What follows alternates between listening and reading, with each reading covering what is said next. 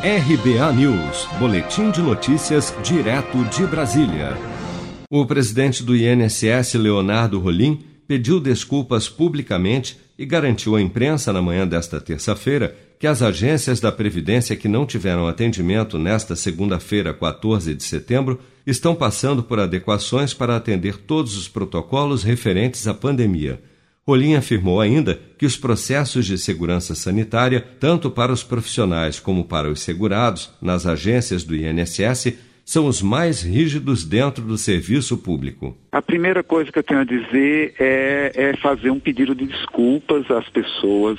O INSS se preparou com muito afinco, com muita dedicação durante todo esse período para a reabertura. É, nós estabelecemos o protocolo de segurança sanitária, eu digo sem nenhum medo de errar, mais rígido dentro do setor público. É, nenhuma agência que tivesse faltando um item sequer seria aberta. Né? E, e, nós é, é, fizemos todo um trabalho de treinamento dos nossos servidores, marcação nas agências, aquisição de, de equipamentos de proteção individual e coletiva. É, foi um, um, um trabalho para tornar o INSS um, um modelo de atendimento.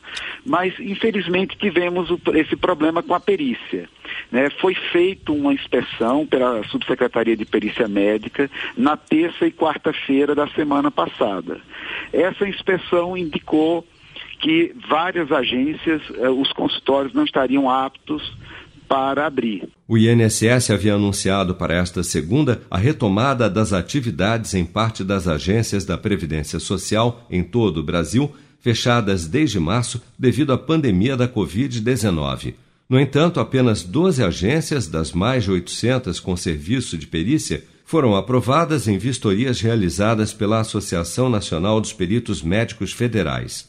Sobre o fato de que segurados receberam orientação para buscar atendimento nas agências fechadas, o presidente do INSS disse que o Instituto os avisou por SMS, justificando ainda que aqueles que não foram contemplados com a mensagem é porque não tinham um cadastro atualizado.